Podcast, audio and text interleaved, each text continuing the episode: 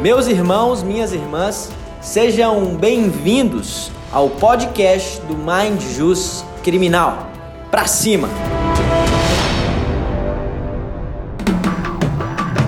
Quero agradecer cada um que estão deixando de fazer alguma coisa para estar aqui nesta reunião do Mastermind, a primeira reunião do, da Comissão de Direito Penal Militar, a, a doutora Mariana Silvestrini e eu estávamos conversando agora há pouco para chegar até é, o dia de hoje e neste horário trazer informações que temos certeza, porque da mesma maneira que a gente se empolga com o assunto, tenho certeza que os doutores também irão se interessar, porque por conta do nicho, né, somos advogados, temos que pensar na, na, na prospecção de clientes e existem pessoas que precisam do serviço de advocacia dentro deste, deste universo que é o, o direito penal militar e nada melhor do que ter alguém que atua. E eu estou falando não por mim.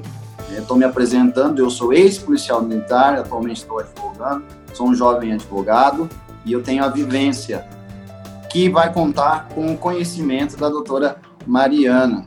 Né? A doutora Mariana puder falar um pouquinho para nós, que eu sei que ela atua bastante. Pode deixar aberto seu microfone. Pessoal, nós combinamos aqui, hoje nós vamos fazer quase que uma roda viva com vocês. Né? É, não é bagunça, acabei de conversar com ela aqui. Nós sentamos, ontem nós ficamos conversando até tarde, hoje nós já nos falamos para falar a respeito do assunto. E assim, ela vai falar alguns pontos, afinal de contas é ela que é a nossa palestrante, não sou eu. Eu tomei a iniciativa e já estou falando aqui que eu sou muito falador. Mas a doutora Mariana é que detém as rédeas dessa reunião. Então, por favor, doutora, fale com o pessoal, que a gente ouviu. Doutor Renato, muito obrigada pela iniciação, pelas palavras. Eu estou muito feliz de estar aqui hoje, muito feliz da, de começar a iniciar essa comissão do direito penal militar. É um nicho específico de atuação, é extremamente desconhecido e é, eu acho muito interessante a mostrar para vocês esse nicho, mostrar o funcionamento da justiça castrense e, pra, e, e aprimorar a nossa advocacia, né? Para que a gente consiga cada vez mais levar o melhor trabalho para os nossos clientes, para aqueles que nos procuram. Eu optei por iniciar esse diálogo justamente falando do, do que seria o começo, que é o que, que é um crime militar. Né, que a gente vai falar, crime militar e as suas particularidades. E aí, para começar, só me apresentando, eu sou advogada, não, como a grande maioria, não tive nenhum contato com o direito militar na faculdade, não sabia da existência, não sabia do enriquecimento que existe dentro dessa área. Eu tive um cliente, depois advogando, tive um cliente, e a partir desse cliente que eu fui conhecer a justiça militar, é, eu fui trabalhar num escritório especializado justamente para adquirir a prática nisso. Então, e foi a partir daí que eu busquei especialização em direito militar. O direito militar, ele é desconhecido, como eu já falei, na maioria dos doutrinadores e operadores do direito. São poucas instituições de ensino que colocam essa matéria como uma opção e não como obrigatório. Então, o que nós temos, na verdade, é uma negligência, um esquecimento do direito militar, eu acredito que até proposital, e isso reflete é, no direito dos militares. Onde eu quero chegar? Significa que o direito penal, o direito penal comum, ele tem os avanços dele, né? Por causa do. Por causa, porque nós estamos aqui, nós temos diversos grupos que estudam, nós temos doutrinadores que estudam o tempo todo o direito penal e nós não temos isso no direito penal militar. Então ele, ele chega um momento em que ele para no tempo. Quando a gente vai falar de direito penal militar, e aí e é interessante porque eu conversei ontem com o doutor Renato, com o doutor Renato, o direito penal militar, ele eu considero, né, e assim eu, é uma parte da doutrina que considera ele como um ramo do direito especial penal. Então, direito penal especial. Outra parte da doutrina vai falar que o direito penal, na verdade, é um autônomo. Então, aqui no Brasil, nós temos dois direitos penais. Nós teremos o direito penal, que todo mundo já conhece, e temos o direito penal militar. Eu vejo como uma parte especial, eu vejo como a justiça militar se fala que ela é uma justiça especializada, nós não estamos falando de um tribunal de exceção. Então, a partir do momento que a gente coloca a justiça militar como uma justiça especializada, então eu acho que o direito penal militar ele é especial. Exatamente. A, a doutora Mariana, nessa fase que é, é bem introdutória, isso daí é, é típica de, de doutrina mesmo, os livros, a maioria, a maioria dos doutrinadores que se lançam a escrever especificamente do direito penal militar, aqui um dos nossos convidados da reunião, eu estou com o livro dele, vai ser também objeto de sorteio lá no final, no dia que ele estiver, ele trata como um direito penal autônomo. Né? Então, nós teríamos no Brasil dois direitos penais: né? o direito penal, como esse que, que os advogados estão acostumados, e depois nós teríamos o direito penal militar, que aí seria uma outra coisa, como se fosse um outro mundo. E, e o posicionamento que ela bem expõe aqui é exatamente que, à luz da, do que prevê a Constituição, o direito penal em si é uma coisa só.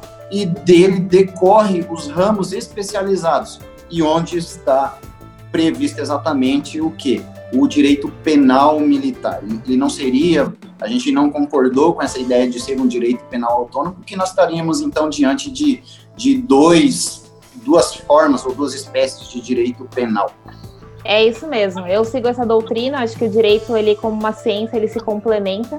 Então, eu entendo que é uma parte especializada do direito penal e é por isso que eu faço críticas e acredito que ele deve avançar é, à luz da nossa Constituição Federal.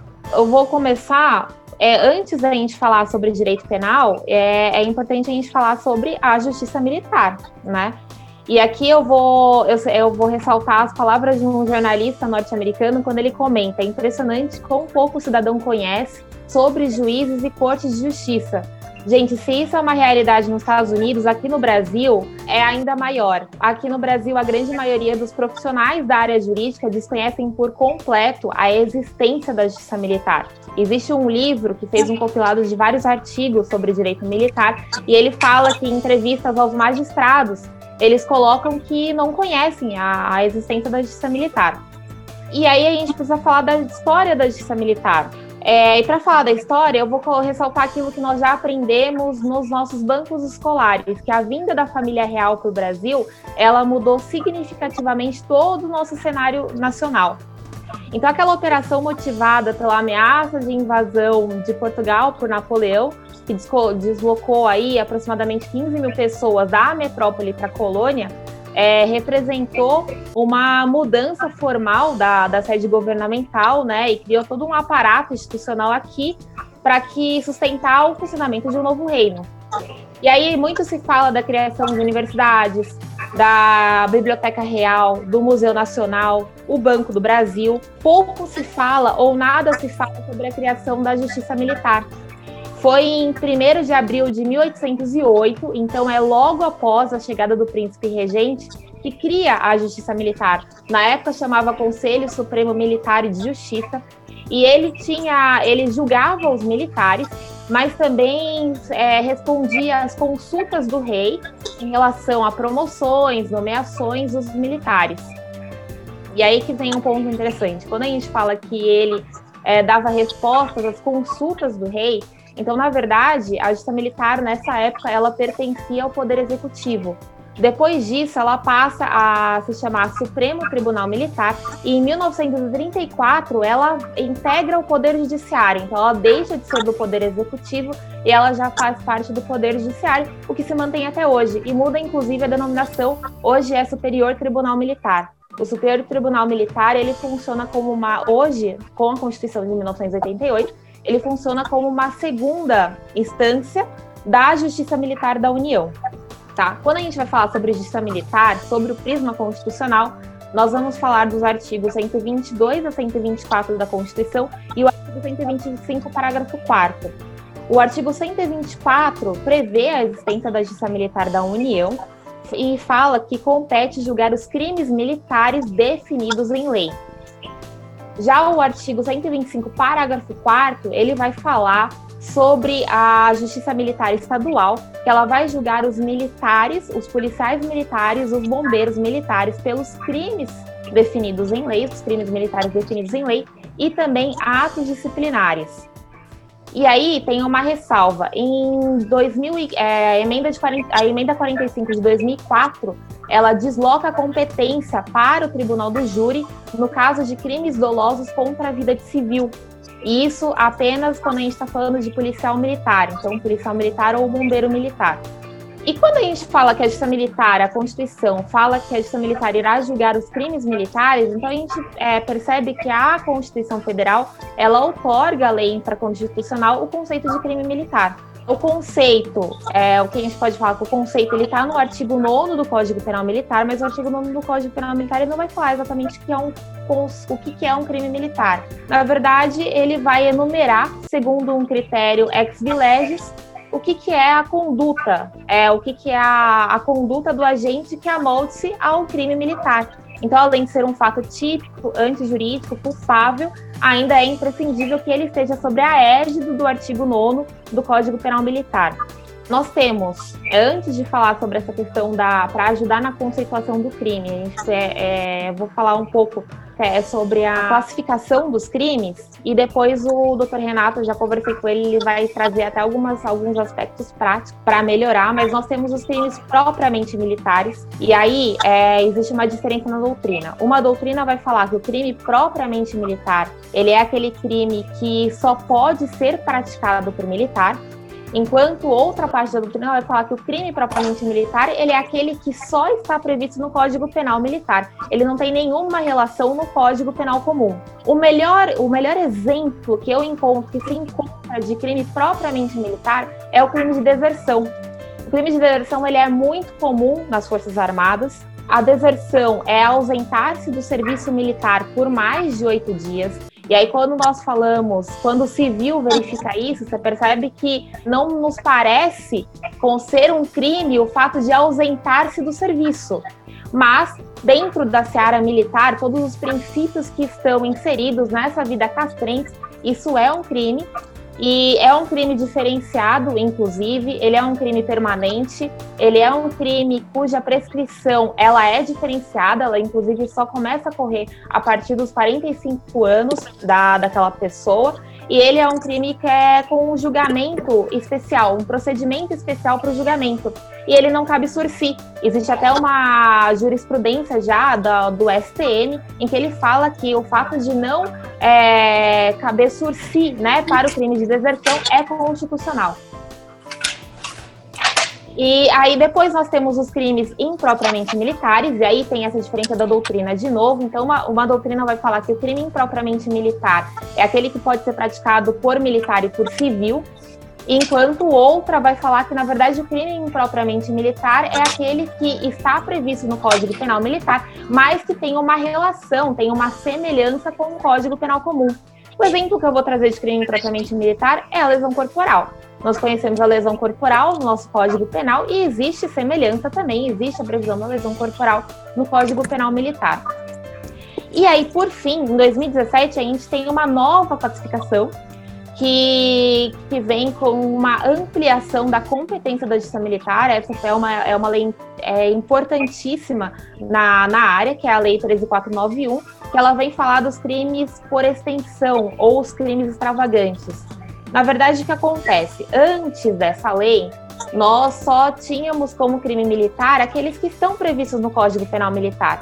Só que essa lei ela traz a possibilidade de então ser crime militar também um crime que está previsto em lei especial e que pode ser crime militar se enquadrar em algumas circunstâncias do artigo 9 um exemplo é o crime de abuso de autoridade. Então, o abuso de autoridade antes ele era julgado pela justiça comum e hoje ele pode ser julgado pela justiça militar, né? A gente nunca coloca como vai ser, é, nunca tem uma certeza, porque precisa lembrar que precisa se enquadrar dentro do artigo 9. Então, o primeiro passo para se identificar o que é um crime militar é realmente a leitura do artigo 9.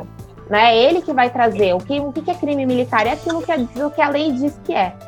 é e aí, ele existe alguns critérios para falar do crime militar. Então, a gente tem os critérios em razão da pessoa. Então, crime militar vai ser militar contra militar. Nós temos o critério em razão da matéria. Então, muitas vezes vamos falar de crime militar quando o militar ele, ele exerce aquilo em função da, da atividade. Nós vamos falar em crime militar também quando está sob a administração militar, pode configurar um crime militar. São critérios que a doutrina se utiliza, mas é importante o quê? É importante ler o artigo 9 do Código Penal Militar, para que na prática, quando a gente verifica alguma coisa, quando sai alguma coisa na mídia, por exemplo, nos, é, nos últimos dias, verificamos várias ocorrências envolvendo o policial militar para a gente verificar se aquilo é da competência da justiça militar ou se é da competência da justiça comum. E isso vai fazer toda a diferença para o nosso cliente. Toda a diferença. Porque a justiça militar, ao contrário do que se pensa, ela não é uma justiça corporativista, muito pelo contrário. É, existe uma rigorosidade muito maior o problema a, é, é visto de uma forma diferente. A justiça militar ela tem inúmeras peculiaridades. Uma coisa que é importante colocar é que ela tem a, a presença do escabinato. Então, aqui no Brasil nós temos o escabinato da justiça militar. O que, que é? É a possibilidade do militar ele ser julgado por um órgão colegiado desde a primeira instância. E esse órgão colegiado ele será um juiz togado, um juiz civil, que é aquele que conhece o direito, que é aquele que conhece a ciência jurídica, e quatro juízes militares. São militares, são militares da ativa, são militares que, na verdade, conhecem a vivência da caserna. E é por isso que eles irão, ele, eles irão julgar aquele outro militar, porque entende da atividade. A Constituição Federal, em vários momentos, ela coloca a diferença entre civil e militar. A atividade militar é extremamente peculiar. A Constituição ela outorga a manutenção da paz os outorga a manutenção da ordem pública, a segurança pública também, nos casos dos policiais militares. E o militar, ele é a única profissão do mundo, a única profissão do mundo inteiro, em que você é obrigado a abrir mão da sua própria vida em razão da sua função. Então, é uma, é uma atividade extremamente diferenciada e é por isso que eles têm uma justiça especializada e um código penal especializado. Eu vou lembrar, quando nós falamos em crime militar, crime propriamente militar, e crime impropriamente militar, eu vou ressaltar o artigo 5 o inciso, eu não lembro, eu acho que é o inciso... 41. 41? Não, não é 61, é 61. 61. 61. Que vai falar que ninguém é obrigado a...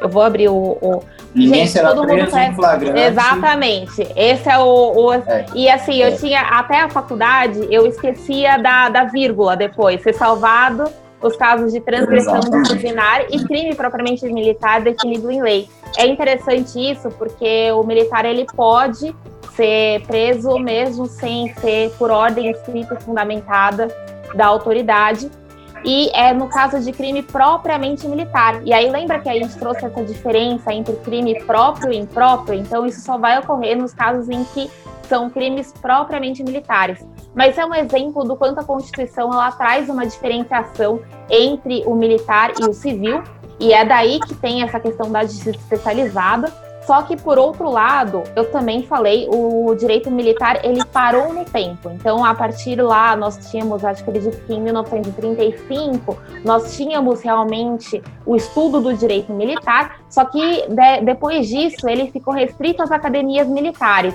E o que aconteceu com isso? Ele para, ele para no tempo. Então, o direito penal comum, ele sofre diversas alterações, inclusive benéficas, e o direito penal militar não. E aí a gente verifica que o jurisdicionado da justiça comum ele acaba sofrendo, ele acaba é, tendo alguns benefícios conforme o tempo e o jurisdicionado da justiça militar não. Eu vou trazer um exemplo aqui. O Código Penal Militar ele não mudou, ele ainda continua prevendo, por exemplo, o interrogatório como um primeiro ato processual né? E isso é assim totalmente contrário à nossa Constituição. E quando nós tivemos essa alteração no Código Penal comum e como isso não foi alterado no Código Penal militar, muito se falava da questão do princípio da especialidade. Então, que na justiça militar isso não seria aplicado. Demorou muito tempo para que começasse a ser aplicado a partir de um HC do STF e que o STF fala que não, não, na justiça militar também se aplica o interrogatório como último ato processual e isso tudo em decorrência do que? Da ampla defesa. A ampla defesa do que está na nossa Constituição. E que a ampla defesa, a gente sabe que ela tem a questão da autodefesa, e aí é que tem o interrogatório como último ato processual, e a defesa técnica, né? Ela engloba essas duas coisas, a autodefesa e a defesa técnica. Então, é, esse é um exemplo do quanto o direito penal militar ele não anda, do quanto o Código Penal Militar não sofre alterações, e aí alterações que são importantes dentro do Estado democrático de direito em que nós vivemos e que o jurisdicionado da justiça militar ele acaba sofrendo em tudo isso. E é importante a gente estudar, porque assim, existe um direito militar, existe um direito que é aplicado por boa aplicado e um militar vive constantemente isso todos os dias. Aqui no estado de São Paulo, nós temos aproximadamente 100 mil homens e mulheres que são militares, policiais militares. Então, eles estão sobre a, a hierarquia, a disciplina, que é um princípio base da, do direito militar, e, os, e, o, e a área jurídica, a ciência jurídica, não estuda esse direito deles. E é essa a oportunidade que nós temos aqui hoje, iniciando né, essa Comissão de Direito Penal Militar. É um primeiro passo, é uma, uma primeira noção que eu trago aqui de crime militar, que eu coloquei da justiça militar, a justiça mais antiga do Brasil. Então, ela, ela nasce com a, a chegada da família real aqui no Brasil em 1808 e ela é profundamente esquecida, né? E desconhecida. Então, isso acaba tendo reflexo todos os dias na vida dos nossos militares e também na, na vida do advogado que de, é, defende um militar, né? Ele vai verificar diversas barreiras. Aí, uma barreira que eu encontro muito aqui na Justiça Militar Estadual é a questão da, do, do crime continuado. Crime continuado, nós não temos essa previsão no Código Penal Militar, da mesma forma que existe no Código Penal Comum. Então, eu já verifiquei juiz aplicando é, pena de 100 anos por causa de falsidade ideológica. Então, assim, por quê? Porque não é, não se aplica, então existe um princípio da especialidade, o crime continuado não está previsto no Código Penal Militar, e por conta disso pode ser ter, ter essa questão da, do crime material, e aí você tem uma, uma, uma pena que não tem, que não se coaduna com a nossa ideia do Estado Democrático de Direito, não é proporcional. Ela não é proporcional. Então, é esse o tipo de desafio que nós vamos encontrar, e eu acho que a ideia de nós conversarmos e estudarmos o direito penal militar é justamente mudar isso. Só se muda a partir disso que a gente está fazendo. O advogado, ele é a primeira mudança, o advogado é que vai mudar, a gente sabe muito bem disso. Então, é a partir dos grupos de estudos, é a partir de doutrina, e aí é que a gente vai conseguir mudar a jurisprudência, e quem sabe a gente pode também mudar a lei, né? Porque o legislador, ele esquece, talvez de uma forma proposital, ele também esquece do militar. É isso que nós vivenciamos hoje. Eu vou dar agora a palavra para o meu amigo, o doutor Renato, que vai trazer algumas questões muito interessantes sobre o crime militar. Pessoal, é importante que vocês compreendam que existe um corpo que nós estamos seguindo aqui. Ela fez essas explicações e ela foi, inclusive, lá na Constituição Federal, trouxe a diferenciação pelo próprio Constituinte em relação à justiça militar. É o Constituinte que fala da origem da justiça militar das Forças Armadas, ou seja, da União, é a própria Constituição que fala da formação da justiça militar estadual. E vejam bem, antes da gente ir para a conceituação e classificação, que serve critérios de combinação pelo artigo 9 lá do Código de processo, é, do Código Penal Militar, ela falou muito bem. E atentem-se a isso, porque é uma realidade que não pode ser esquecida. Ah, os militares federais, ou seja, a justiça militar da União, ela julga crimes militares. Portanto, nós temos aqui uma particularidade que é o quê? A possibilidade dessa justiça processar e julgar qualquer pessoa, qualquer sujeito do crime. Enquanto que lá no, na Justiça Militar Estadual, nós temos a previsão de que processará e julgará os militares. E isso faz toda a diferença. Nós conversamos agora há pouco. Então, um civil pode cometer crime militar? Sim, porém, somente a Justiça Militar da União é competente para processar e julgar o civil que cometa algum crime militar. Já em relação ao civil que cometa algo, eu usei como exemplo na nossa conversa e eu trago aqui para vocês. Entra um civil numa instituição das Forças Armadas e quebra tudo lá, a Justiça Militar da União vai tratar aquilo como um crime militar e vai ser ali a justiça competente para processar e julgar. Enquanto que, se isso acontece no, na Justiça Militar Estadual, ou seja, num quartel da Polícia Militar, vai ser um crime de dano. E esse crime é competente à Justiça comum, não vai ser a Justiça Militar Estadual. Então, essa diferença, ela, ela é muito importante porque depois ela avançou e trouxe também o quê? A ideia do conceito de crime militar. Assim como o Código Penal tem dificuldade, ele não esclarece para nós o que é crime, o Código Penal Militar também não se preocupou, deixou a cargo de construção doutrinária. E eu anotei, eu trouxe. É, no sentido assim mais formal, digamos assim, crime militar é aquilo que a lei diz. Por quê? A, a Constituição fala, não há crime sem lei, não há pena sem a prévia combinação. Então, veja, qual é essa lei? É o Código Penal Militar. Apesar de ter a nomenclatura lá de decreto, ele foi recepcionado pela Constituição Federal, então ele passa pelo crivo constitucional, portanto, tem força de lei. E aí, é, o, o, aspecto material, ele leva em consideração a conduta que diz o que? Afeto a bens jurídicos que são tutelados somente, e isso nós vamos encontrar apenas no na instituição militar. Por isso é importante a importância de, em seguida, realizar essa classificação que a doutora já fez, que é o que? O que é um crime propriamente militar, o que é um crime impropriamente militar e o que é essa figura do crime militar por extensão que surgiu com o advento da 13.491. É muito importante. A Constituição, e ela citou, ela fala lá no artigo 5 né, a, a, a, nomenclatura ela não foi inventada. A própria Constituição de 88 fala, é, ao final, assim, salvo os crimes militares próprios. Quer saber mais de onde vem isso? O Código Penal. O Código Penal comum, né, que é assim que quem estuda direito penal militar se acostuma. Ah, o Código Penal comum e o Código Penal militar. O Código Penal comum, então, ele não leva como em consideração a para a reincidência o crime militar próprio, ele faz referência a essa nomenclatura, a essa classificação. Por quê? Porque o crime militar próprio, ela elencou três características. O primeiro, só vai estar tá lá, não vai estar tá em outro lugar. O segundo aspecto, quem comete, o sujeito ativo, é o militar da ativa, tão somente este. E a terceira característica diz respeito aos bens jurídicos. No crime comum, vamos dizer assim, e aí eu já caminho para o crime militar impróprio, ele vai estar no penal militar e no penal comum. O propriamente militar defende bens jurídicos que nós só vamos encontrar lá na instituição. E eu, eu anotei alguns deles aqui. Por exemplo, dever militar. Que bem jurídico é esse? Não vai ter no código, não vai ter semelhança alguma no, no Código Penal comum. É, dever, autoridade, esses são bens jurídicos tutelados pelo pelo Código Penal Militar que não encontra nenhuma semelhança nem correspondência no Código Penal Comum.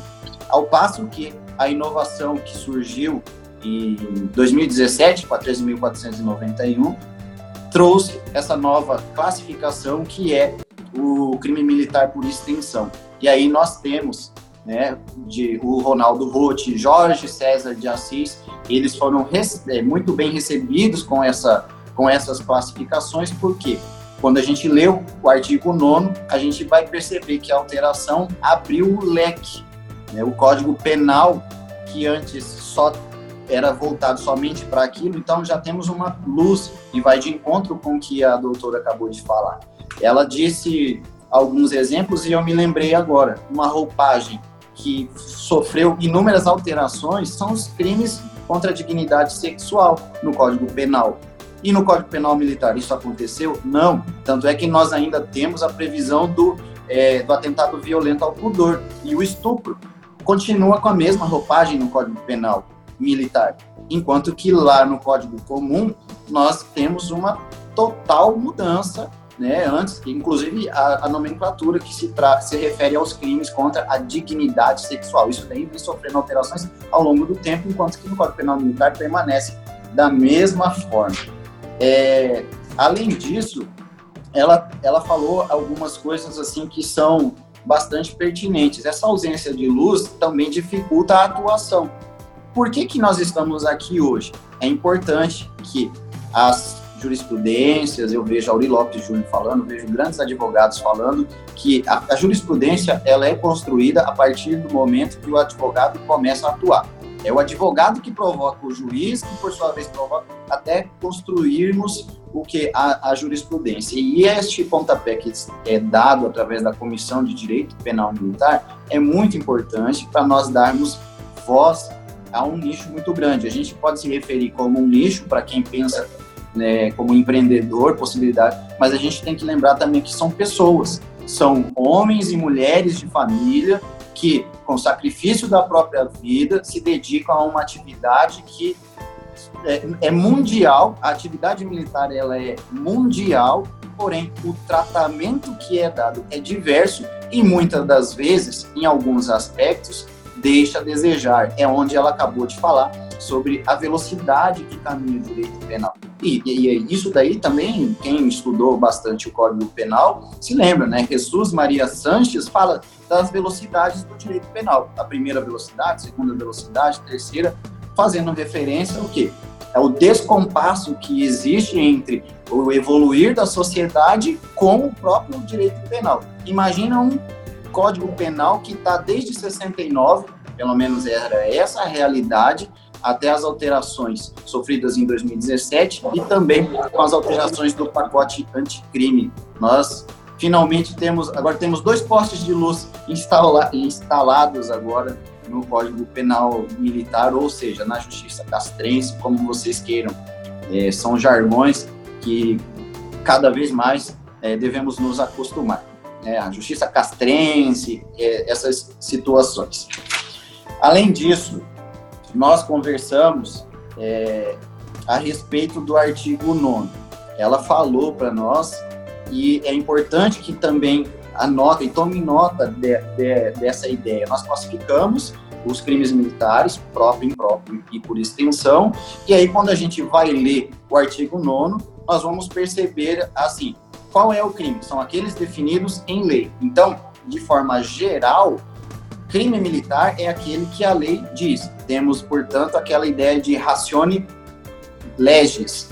Essa é a ideia geral do Código Penal Militar. Combinada com o quê?